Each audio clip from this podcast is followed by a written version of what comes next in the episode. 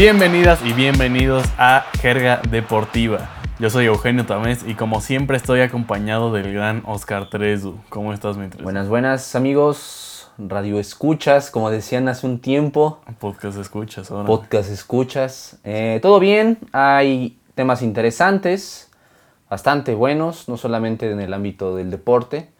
Ya hablaremos más de ello, pero eh, se viene un gran programa. Sí, nos adelantamos un día, ¿no? Hoy, esta semana salimos un día antes porque pues ya arrancó el US Open y queríamos no grabar tan tarde, ¿no? Para Sí, que sea relevante aún la información. Adelantar lo del US Open porque, como sabrán, ya inició el, el pasado lunes 31, entonces pues para darles un poquito de información más fresca. Exacto, pero antes de hablar del US Open, vámonos con las nuevas de la semana. Y bueno, la semana empezó movidita porque los jugadores de la NBA eh, boicotearon la liga por protestas ante la, la violencia racial, ¿no? Los Bucks reaccionaron al video en el que le disparan siete veces en la espalda a Jacob Blake, que es en Wisconsin, y por eso los Bucks, que también son de Wisconsin, eh, empezaron esta iniciativa de, de no jugar sus partidos. En este caso fue el partido contra Orlando el que no se jugó. Y después se unieron el resto de los jugadores y equipos y decidieron suspender la NBA unos días. Duró cuatro días la suspensión, de miércoles a sábado. Y se reanudaron los playoffs después de, de que hubiera ya una reunión entre dueños y equipos, ¿no? Jugadores, directivos estuvieron ahí en, en esa reunión en la que se llegaron a varios acuerdos para seguir actuando como organización en contra del racismo institucionalizado. Por lo tanto, los, los jugadores ya ante estas acciones de la NBA decidieron regresar a jugar. Y al menos para mí, desde mi punto de vista, es admirable lo de la NBA. Yo creo que es la liga deportiva mejor dirigida, me atrevería a decir, no solo en, en Estados Unidos, sino en el mundo. Lo de, lo de Adam Silver es notable, ya que permite y, y hace todo por apoyar a sus jugadores para que estos apoyen las causas sociales o políticas en las que creen. La libertad de expresión en la NBA sí está garantizada, algo que no sucede en otras ligas, como lo hemos visto eh, con el caso de, de Colin Kaepernick en la NFL, por ejemplo. Entonces yo, yo felicito tanto a los jugadores de la NBA como a la propia liga, que creo que manejó muy bien el tema. Sí, la NBA se ha visto muy correcta en el, en el aspecto social, sobre todo en estos últimos tiempos. Hablando del COVID, hablando de, del tema del racismo, ha estado como a la altura la, la NBA. Por Sí. algo, la NBA es la asociación, ¿no? No por nada, es- no solamente es una liga. Exacto. Sí, sí ve más por, lo, por sus jugadores y también mencionar que digo, hubieron respuestas más tardías, pero tanto MLS, NHL, MLB y WNBA que, que- que reaccionó casi al mismo tiempo que la NBA, Sí. también pararon. Eh, WNBA, esta eh, asociación de, de básquetbol femenil, paró igual el mismo día. Sí, Eh, suspendieron juegos hasta fue miércoles cuando empezaron a, la, la suspensión hasta el sábado regresaron a jugar.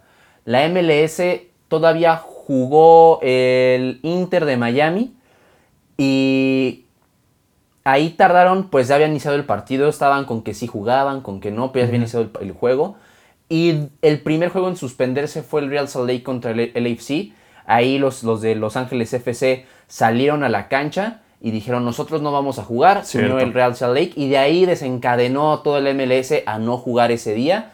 Eh, por parte de la MLB igual se suspendieron partidos de esa, esa, esa tarde del miércoles. En NHL sí tardaron en, en, este, en reaccionar. Todavía jugaron El miércoles, no, no hubo una decisión a, a tiempo y muchos empezaron a quejarse de que por qué se está jugando, por qué, por qué no apoyamos a la causa y uno de los jugadores que alzó la voz fue Evander Kane de, de los Sharks de, San José. Y de aquí también empezó a desencadenar pues, Sí. además jugadores a que se unieran a, a la protesta. Y pues suspendieron to- todos los deportes el- la última parte de la semana pasada. Eh, Sí. Eso sí, NBA lo hizo muy bien, MLS lo hizo bien, NHL tardó pero reaccionó. MLB suspendió, pero al día siguiente estaban jugando. Sí. Y a doble juego. Entonces, pues también creo que ahí tuvieron que verse más empáticos. Y es que hay una diferencia importante entre estas ligas. Si vemos la NHL o la MLB, son mucho más blancos. Exacto, ese es un factor muy, en comparación a NBA. Pero bueno, al menos qué bueno que, se acabaron uniendo a, esta protesta colectiva. Vámonos con la siguiente noticia. Y es que ya arrancó el Tour de Francia. El Tour de France se está llevando a cabo.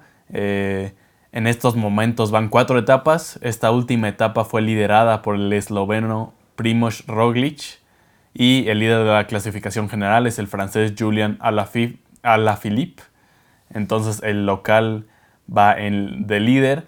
Hay varios colombianos compitiendo. Eh, el poder latino ahí está, liderados por el ganador del año pasado, Egan Bernal.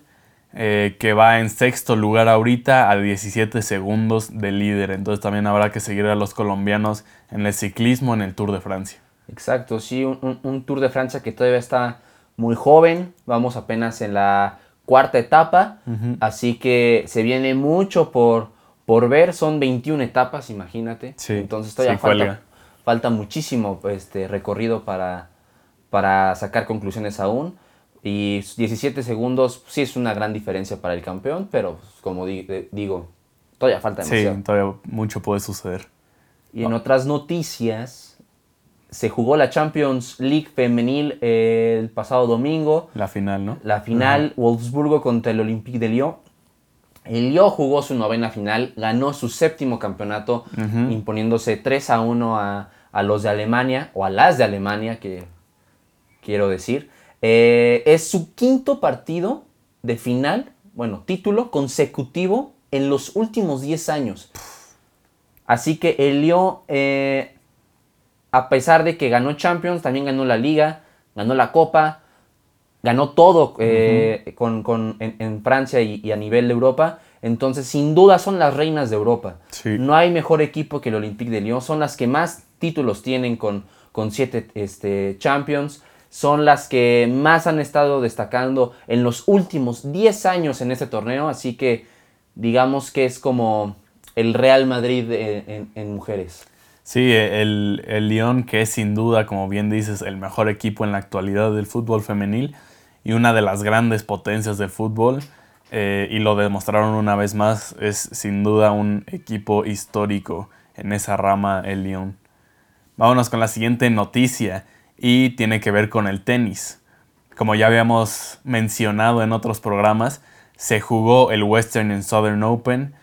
Generalmente se juega en Cincinnati, pero ahora fue en Nueva York para crear una burbuja y jugar pegados al US Open. Djokovic se coronó campeón de este Western and Southern Open después de mucha polémica por parte de, eh, del, del número uno del mundo, de Nole, que le dio poca importancia a la pandemia y con poca responsabilidad realizó un torneo en los Balcanes y una fiesta y que al final salió positivo por coronavirus. Se recuperó, llegó a la burbuja de Nueva York y venció a Milo Raonic en la final para coronarse en el primer torneo oficial del ATP regresando del parón por la pandemia. A muchos no les gustará, les puede caer mal, pero Djokovic es el mejor tenista del mundo y creo que es el gran favorito también a ganar el US Open, ya estaremos hablando de eso. Y en la rama femenil, Naomi Osaka se retiró de la final, por lo que Azarenka, Victoria Azarenka, la, la bielorrusa, se coronó. Primero Osaka se unió a las protestas por violencia racial también, por lo que se aplazó el partido de la final y después decidió retirarse por lesión. Son varias ya las tenistas incluidas a estas dos finalistas que hablan de la dificultad física que ha sido volver a jugar después de varios meses. Entonces yo creo que va a ser un tema en el US Open también. No me sorprendería que, hubiera varios retiros. Sí, sí, por supuesto. También la falta de ritmo de algunas jugadoras. Osaka que ya viene arrastrando esta lesión y que en US Open, que ya vamos a hablar de eso, también lo va a resentir. Y que Azarenka, a pesar de que pues viene pues ya siendo campeona del, del Western, no era campeona desde el 2003 en, este, en, este, en esta justa y tiene un chance de que pueda eh, confirmar todavía el potencial que tiene esta tenista en el US Open, ¿no? Sí, totalmente de acuerdo. Es alguien a seguir sin duda alguna en este US Open. Pero bueno, hablando ya de este tema del tenis, vamos a tener una dinámica que se llama Arma to Dream Team versión US Open 2020. Y bueno, este US Open que como ya bien dijo Tresu arrancó el 31 de agosto, este lunes, y va a tener una duración de dos semanas, entonces termina el próximo domingo 13 de septiembre. Se realizará en una burbuja en Nueva York, como ya bien, mencionamos. Los tenistas ya están en esta burbuja desde el Masters de Cincinnati. Pero la verdad es que también hay algunas ausencias importantes, ¿no, Tresu? Sí, tanto en ATP como WTA vamos a ver eh, nombres que no, no estarán presentes en, en la burbuja de Nueva York. Eh, por parte del ATP está Rafa Nadal, Gael Monfields, Roger Federer, que Roger Federer es, fue más por una lesión, es una recuperación de, una operación de, en rodilla. Sí, que ya no jugará el resto de la temporada. Exactamente, y lo de Nadal y Monfields y, también lo de Fabio Foginini, a Nishikori, del Potro, que también es otra, otra lesión del Potro, Nick Kyrgios y Babrinka, ellos no decidieron hacer el viaje por, por cuestiones de la pandemia. Okay. Eh, fueron así de claros, nosotros no vamos por esto y pues se respeta, ¿no? Se sí, respeta. totalmente. Y en la WTA, eh, Ashley Barty, Simona Halep, Elina Esvitolina, son unas eh, que muy importantes porque permanecen al, top 10 de la, de la, WTA que no van a estar presentes en, en la justa. También Helena Ostapenko no va a estar. Eh, Julia Georges, eh, Sasai Shen, Kian Wan, que han sido pues muy, muy este, importantes para los torneos en WTA y pues no estarán presentes en, la, en la burbuja. Pues sí, entonces esos casos en específico obviamente no formarán parte de nuestra dinámica ahorita porque no van a estar en el US Open lo que va a suceder es que vamos a elegir cuatro tenistas para armar un Dream Team, un equipo de sueño, por así decirlo. Eh, cada uno de nosotros va a elegir a un tenista del ATP y otra de la WTA fuera del top 4 del ranking oficial del US Open y un tenista ATP y otra tenista WTA que estén dentro de esos cuatro mejores rankeados. Entonces, si quieres repasamos rápido cuáles son los top 4 en ambas ramas del torneo para tenerlos en cuenta. Eh, del ATP está Novak Djokovic número 1, Dominic Thiem segundo, tercero Danil Medvedev, cuarto Stefanos Tsitsipas. Y de la WTA está Carolina Pliskova en número 1, Sofía Kenin segunda, tercera Serena Williams, cuarta Naomi Osaka. Entonces de esos tenemos que elegir uno de cada lado y luego otro de cada lado que estén fuera de ese top 4. Si quieres, tú arranca con tu tenista ATP fuera del top 4. Pues para la ATP fuera de ese top 4, yo creo que sí vamos a coincidir.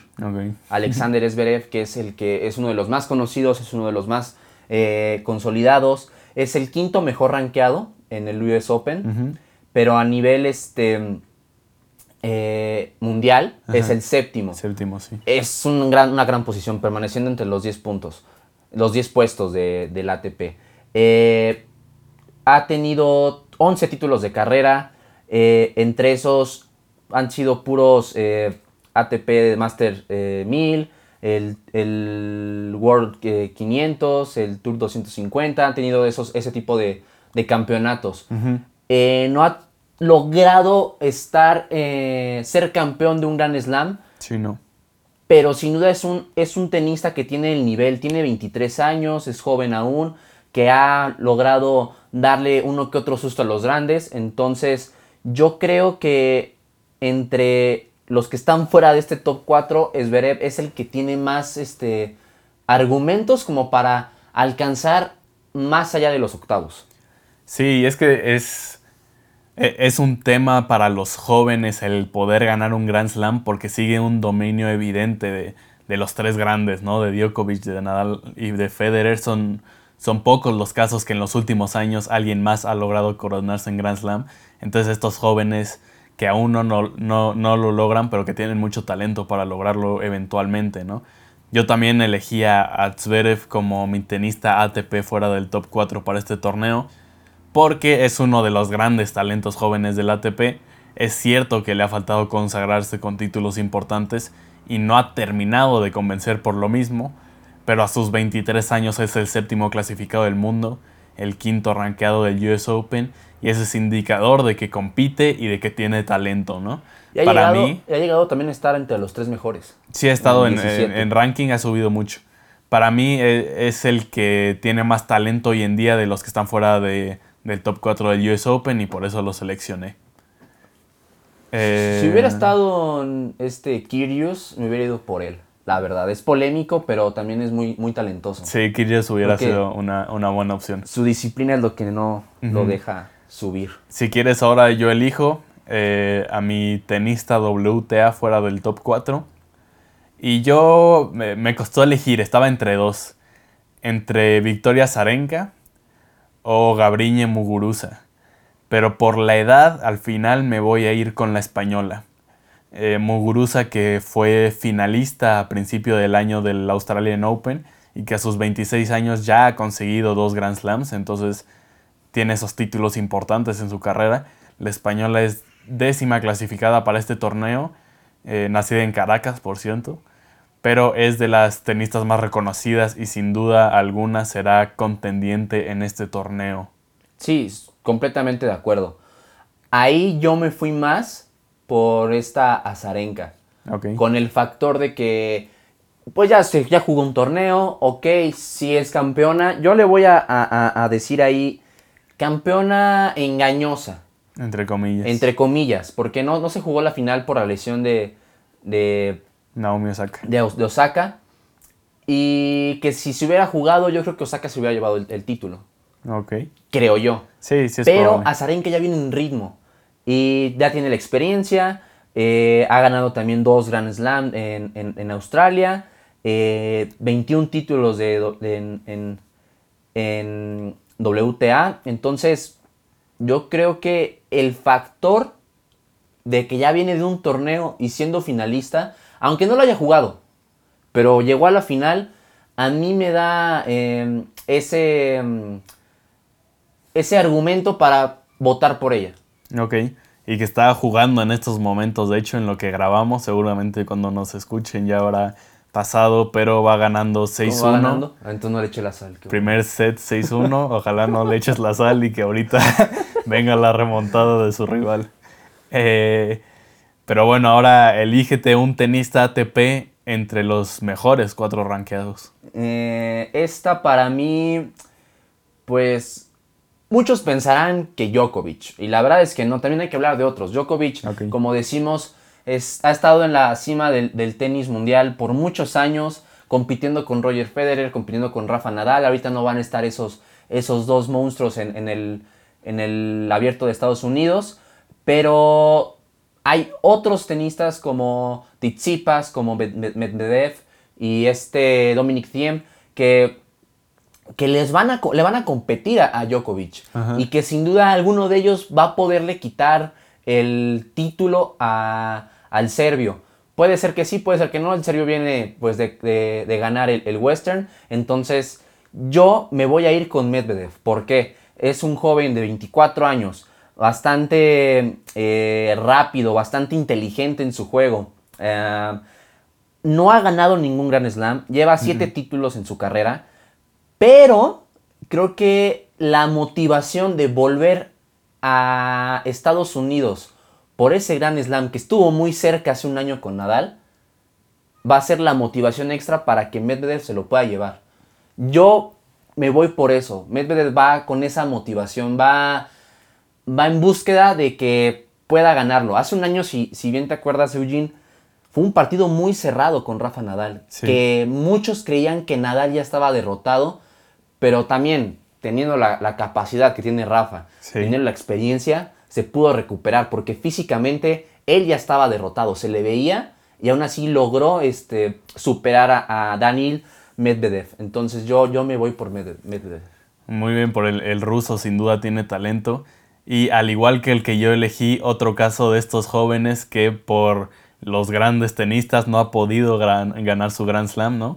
Yo elegí a Dominic Thiem, aunque sí creo que Djokovic es el favorito, ¿eh? Eso sí lo tengo que decir, creo que Djokovic es el gran favorito, pero Thiem es mi muchacho, tenía que elegirlo.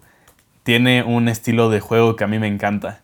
Es veloz, eh, tiene golpes fuertes tanto como de diestra como de revés, que tiene su revés a una mano, que, que es muy vistoso, y tiene una gran mentalidad, ¿no? Un factor que para mí será más relevante que nunca en esta burbuja de Nueva York.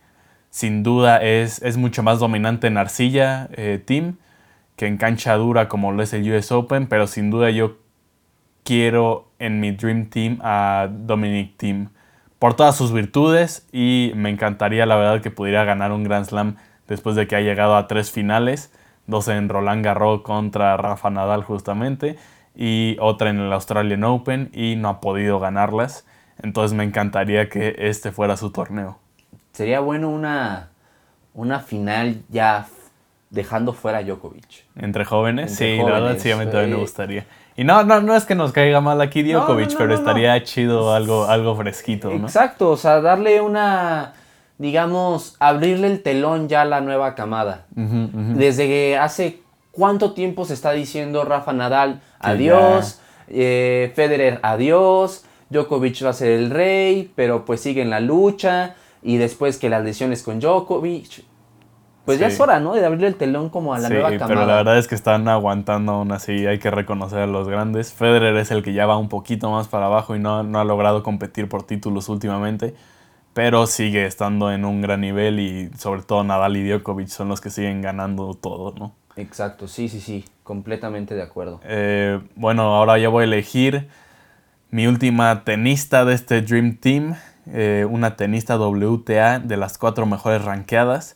Otra vez estaba entre dos. Yo estaba entre Naomi Osaka, que como bien dices viene de la final del Masters 1000 y creo también que le hubiera podido haber ganado si no se lesionaba.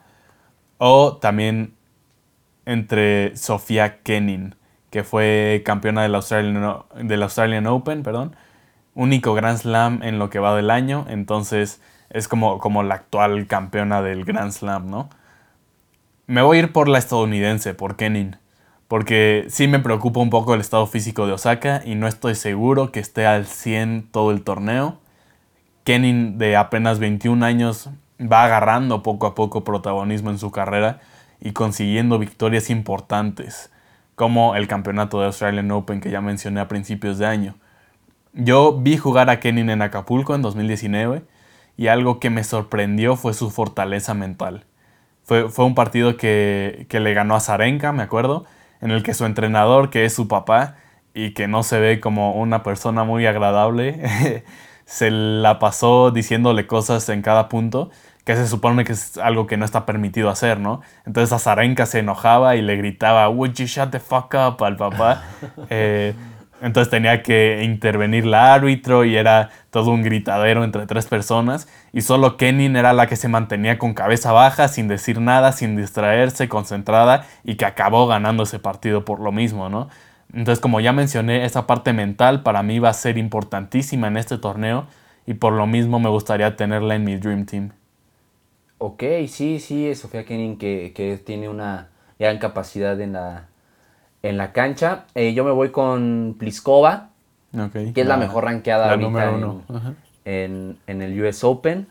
Y que además a nivel mundial pues es, es tercero, o sea que no está nada mal. Hay nivel en esta rama de WTA. Eh, escojo, lo escojo a ella porque le hace falta ese Grand Slam. Hace cuatro años logró llegar a la final de, de este abierto no lo logró y pues simplemente se queda con los 16 títulos que tiene. Nada más le falta un gran slam como para ya decir que ya está dentro de las, digamos, leyendas, por así decirlo, ¿no? No, no lo voy a comparar con Serena Williams porque es otro tema. Sí. Pero me voy con Pliskova que también se ha visto pues bien en las últimas eh, torneos que ha disputado. Y creo que aquí puede dar la sorpresa a ella. No me voy con Osaka por lo mismo por lo físico. viene, viene mal, no, no viene al 100. Si pasa de la primera ronda, pues qué bueno. Si pasa de, después de la segunda, qué milagro, la verdad. Es que ni debería de jugar por, por el bien de ella. Sí, y a la que no consideramos eh, sorprendentemente ninguno de los dos fue justamente Serena Williams, que como sabemos eh, ya es de edad un poco más avanzada que el resto, pero que no hay que eh, descartarle en ningún momento tampoco, ¿no? Es, no, no, no, así como... Es la tenista histórica, ¿no? Así como, como te digo, se habla de Serena Williams, como de los hombres, habla, se habla de Djokovic, de Federer, de Nadal hay que empezar a, hablar de las demás, o sea, qué es lo que pasa, ¿no? ¿Qué es, qué es, qué, qué hay más allá de Serena Williams en la WTA? Sí, totalmente, hay que empezar a ver a, otras tenistas también. Pero bueno, ya quedaron nuestros Dream Teams. Eh, eso creemos nosotros que es de lo más valioso de este US Open y a ver cómo les va, ¿no? Ahora, pregunta. De, lo, de nuestro Dream Team, ¿los vemos como campeones?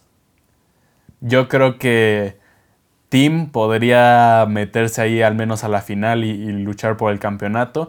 Y también creo que Sofía Kenin podría hacerlo. Ok, ok.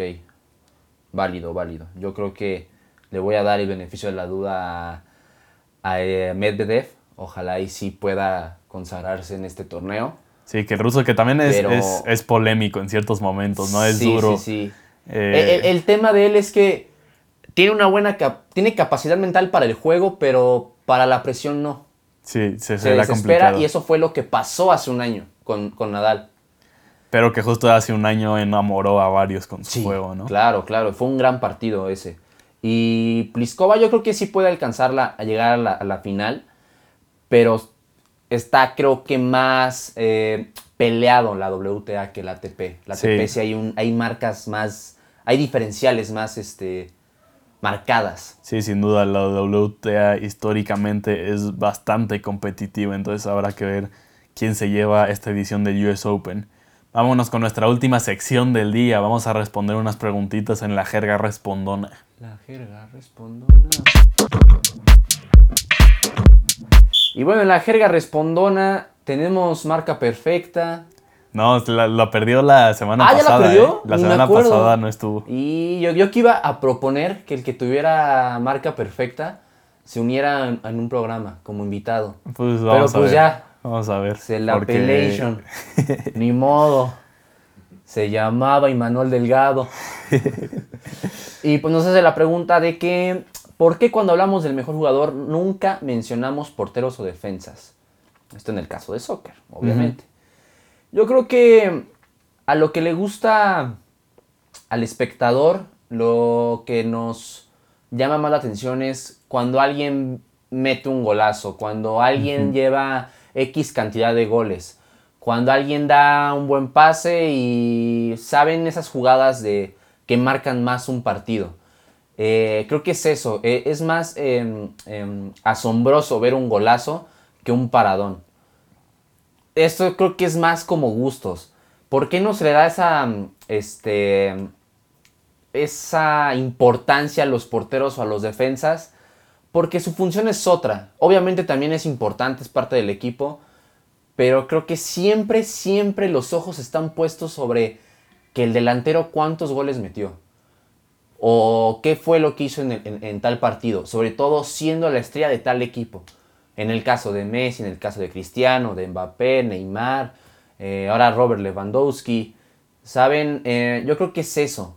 Cuando gana el, balón de oro o algún premio como mejor jugador, un, un, este, un jugador que no es, del, no es delantero se llega a cuestionar de que por qué. Y hay que empezar a analizar de que, pues porque hacía esto, hizo lo otro, la manera de que eh, diblaba, de que daba los pases. Yo creo que es eso, es más espectáculo.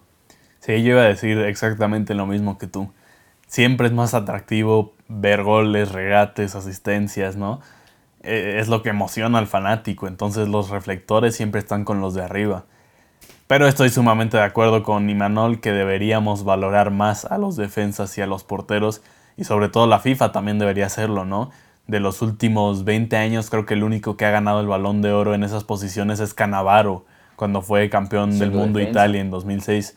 Eso te dice que históricos del fútbol como Buffon, Casillas, Sergio Ramos no tienen ni tendrán un balón de oro. Claro, y ya si nos ponemos menos blanditos, ¿qué pasa de los, de los mediocampistas? Ok, ya lo ganó Luka Modric y mucho, a muchos se le cuestionó. ¿Por qué él y no Cristiano o, Messi? Eh, ah, en ese tiempo este Virgil van Dijk. Van Dijk ¿Por qué no? Siendo defensa, pues era factor importante para ese Liverpool. Eh, Kaká cuando lo ganó, también. también pensaba en, ese año que lo ganó Modric fue mucho por el Mundial, ¿no? Que acabó ganando Francia y que Varane, por ejemplo, fue importantísimo. Entonces también faltó ahí estar más en, en, la terna por ganar el premio. A mí ahí sí, sí se lo dejo a Modric por cómo llevó a Croacia. Sí. En el Mundial. Era un equipo que nadie pensaba que iba a llegar a la final. Ajá. Sí, estoy de acuerdo, sí, sí, no, no, tampoco le tiraría a Modric porque, porque hizo un gran año histórico para Croacia. Vámonos con la siguiente pregunta y la manda Felipe Delgado. ¿Qué opinan sobre la iniciativa de Djokovic de iniciar una nueva asociación de tenistas masculinos? Este es un tema interesante. Djokovic está buscando tener una asociación de tenistas independiente al ATP ya que lleva tiempo pidiendo mejores condiciones y mejores premios en los torneos y pues no se lo cumplen. Y por ejemplo Nadal y Federer están del otro lado, salieron a tuitear que no están de acuerdo con esto y que estos son momentos de, permanecer unidos. Yo personalmente eh, nunca me voy a oponer a alguien buscando mejorar sus condiciones de trabajo y queriendo mayor apoyo a los trabajadores, porque al final esos son, ¿no? Ellos son los trabajadores de, los cuales se beneficia el ATP. Sin embargo, creo que no es la movida más inteligente de Djokovic hacerlo en estos momentos. La ATP, como todo el mundo, no se encuentra en un buen momento eh, económicamente hablando. Y son pocos los tenistas los que se atreverán en este momento a rechazar las condiciones que en este momento tienen aseguradas, ¿no? Entonces habrá que ver qué sucede, pero en estos meses o hasta años, no le veo mucho futuro a esta iniciativa. Sí es este, interesante esta iniciativa de Djokovic, así que pues darle seguimiento. No creo que pase, es como lo que se ha dado con el fútbol mexicano, por hacerle una comparación, pero también no quiero llegar a eso, porque pues también es como un chiste el fútbol mexicano, no quiero indagar en eso. Sí. Y bueno, la siguiente pregunta de Andrea Flores ¿Qué opinan sobre la crisis de Ferrari teniendo el GP de Italia en, a puerta? pues Ferrari de plano sí están de la mal. Muy mal. Como dijo Matías Binotto al principio, que iban a tardarse tres carreras para recuperarse, pues esa recuperación ya los tienen en quinto lugar de constructores, 61 puntos este, obtenidos. Es una, yo diría que crisis. Matías Binotto decía que no están en crisis, están en una tormenta. Pero también me ha llevado a pensar que Betel no está dando lo máximo. Está yo creo que en una etapa de resignación, no sé cómo decirlo, porque Betel no es Betel ahora. El coche que vemos no es Ferrari. Están en una mala, mala etapa los de Italia, que pues sin duda yo creo que se va a recuperar hasta el 2021. Esta temporada ya está perdida. Completamente está perdida. Sí, totalmente. Mm, lo bueno es que pues, los demás van a estar ahí compitiendo para ver quién es el, mejor del resto, ¿no? Por algo está Checo Pérez ahí compitiendo entre los seis primeros, con Racing Point, hasta Lance Stroll está destacando. Sí. Pero sí, Ferrari, eh, yo creo que esta crisis, tanto de ingenieros como de pilotos, porque de pilotos también lo, hay, eh, no se va a recuperar hasta la siguiente temporada hasta que se vaya Vettel. Vettel no está corriendo para nada. Eh, va, en décimo tercero. Sí, ver a los Ferrari compitiendo con los Alfa Romeo fue tristísimo en Spa, ¿no? O sea, literalmente iban triste. coche contra coche con un Alfa Romeo. Eh, no va a ser buena temporada, como ya dijiste, está muy complicado que puedan mejorar. Entonces, no deberían darle demasiada importancia a los grandes premios. Eh, en los que son locales, ¿no? Ahora en, Italia. Y que uno de ellos, de hecho, es para celebrar su aniversario. Eh, pero bueno, tienen que pensar ya en la siguiente temporada. Y para mí decirle de una vez adiós a Binotto y pensar en algo diferente. ¿Tú ya correrías a Binotto? Sí, yo la verdad sí. Es, O sea, es de, es de las peores temporadas históricas de Ferrari, sin duda alguna. Claro, sí, sin duda. Desde la temporada pasada ya se veían como que no. Y también digo, pues, ¿quién podrá llegar a, su, a, suplir a Binotto? Pues no lo sabemos. Sí, no. Todavía falta eso, pero esta temporada ya está perdida. Sí, vámonos con la última pregunta del día. Marau Fakira pregunta, ¿quién creen que es el tenista más sobrevalorado del US Open? Eh, yo no sé. La verdad yo no considero que en estos momentos haya un tenista así en específico muy sobrevalorado. Podría ser Zverev, que aún no han conseguido grandes títulos. Podría ser Diego Schwartzman, que el argentino top 9 que cayó ya en primera ronda de US Open. Eh, tal vez Berettini podría ser mi elección, que a pesar de, de ser rankeado número 6 no lo veo con tantas posibilidades de vencer al top 4. Pero insisto, no, no veo a uno en específico que sea realmente sobrevalorado. Sí, hay, hay, muchos nombres de los cuales no, han destacado mucho. Eh, como Andrei Rublev, el, ruso también no. A pesar de que ahorita es el décimo mejor jugador del abierto, ah, no, han, no, han, destacado, ¿no? Son como, ya mencionábamos, Medvedev, Tsitsipas, Dominic Thiem, Zverev. Eh, yo creo que sobrevalorado no, no pondría uno porque no están, este, pues, valorándolo. Sí, exacto. O, sea, no, tienen ese nombre tan, tan llamativo, entonces tampoco tienen eh, mucha gente siguiéndolo y creyendo mucho en ellos, ¿no? Salvo tal vez Zverev y el top 4. Tal vez si estuviera Nick Kyrgios, me voy a contradecir ahorita un poco. Lo pondré ahí tal vez. O sea, me hubiera gustado verlo a él, tiene potencial, pero por su disciplina no logra nada. Entonces tal vez ahí pondría a él, a, al australiano. Pues sí, es que es como muy polivalente, ¿no? a veces te enseña su mejor cara y a veces no, y es difícil predecir cuál va a ser para el partido que esté jugando. Pero bueno, eso fue nuestro programa del día de hoy. Muchas gracias, Tresu, como siempre, por estar aquí acompañándome. Eh, gracias a Patricio Tamés en los controles y no olviden seguirnos en Twitter en arroba la de por jerga y mandarnos cualquier pregunta que tengan del mundo deportivo a la jerga respondona. Sí, sí, sí, ahí síganme en arroba Oscar Y yo estoy como arroba Eugenio-TA y ojalá nos escuchen la siguiente semana. Adiósito.